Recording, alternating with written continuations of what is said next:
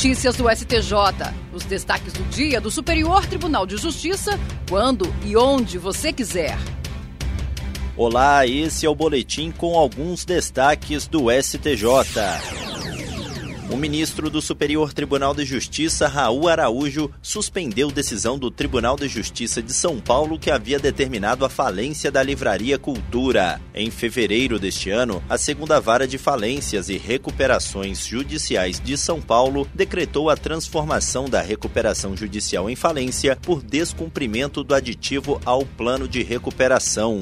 O juiz acolheu a manifestação da administradora judicial que registrou pendências que somariam mais mais de 1 milhão e 600 mil reais sem perspectiva de pagamento ou de suerguimento às sociedades em recuperação. O Tribunal de Justiça de São Paulo confirmou a falência da Livraria Cultura por entender que foi reconhecido descumprimento generalizado do plano de recuperação judicial.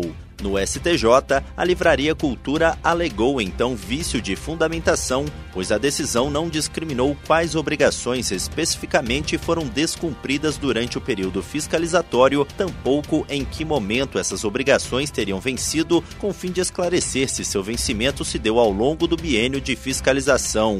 Ao conceder a liminar, o ministro Raul Araújo entendeu que estão presentes a plausibilidade do direito invocado e o risco de dano irreparável ou de difícil reparação decorrente de eventual demora na solução da pois a reação do mercado a uma medida desse tipo é imediata. A liminar garante efeito suspensivo ao recurso especial que vai discutir a questão no STJ, o qual ainda não foi admitido pelo Tribunal de Justiça de São Paulo.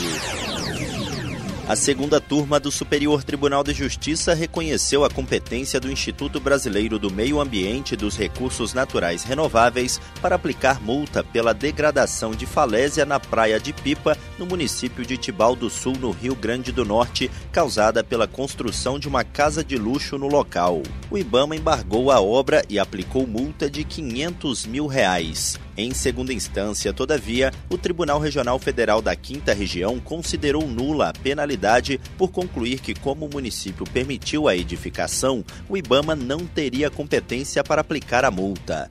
Para o TRF5, a Secretaria Municipal de Meio Ambiente de Tibau do Sul teria dispensado corretamente a empresa construtora de apresentar licença ambiental, pois o terreno estaria localizado em área urbana consolidada e por isso não estaria inserido em área de preservação permanente. No STJ, o colegiado da segunda turma deu provimento ao recurso especial do IBAMA. O entendimento foi de que o fato de haver autorização do município para edificação na área não afasta a competência fiscalizatória do IBAMA, especialmente porque as falésias são consideradas por lei áreas de preservação permanente, sujeitas à fiscalização contínua do órgão ambiental. O relator, ministro Herman Benjamin, destacou jurisprudência do tribunal de que o IBAMA tem o dever de fiscalizar e exercer o seu poder de polícia diante de qualquer atividade que possa colocar em risco o meio ambiente, ainda que a competência para o licenciamento seja de outro órgão público. Os prazos processuais no Superior Tribunal de Justiça ficarão suspensos no período de 2 a 31 de julho, em razão das férias forenses. No período, o horário de funcionamento do tribunal para o público externo, incluindo o atendimento presencial no espaço do advogado, será das 9 horas da manhã às 7 horas da noite. O balcão virtual terá atendimento normal de segunda a sexta-feira, das 10 da manhã às 6 horas da tarde, assim como a Biblioteca Ministro Oscar Saraiva, de segunda a sexta, das 8 da manhã às 7 horas da noite. Após o período de férias forenses, o ano judiciário será retomado no dia 1 de agosto, com sessão da Corte Especial. E esse foi o STJ Notícias de hoje. Se quiser ouvir mais, acesse o Spotify ou o SoundCloud do STJ. Tchau, tchau.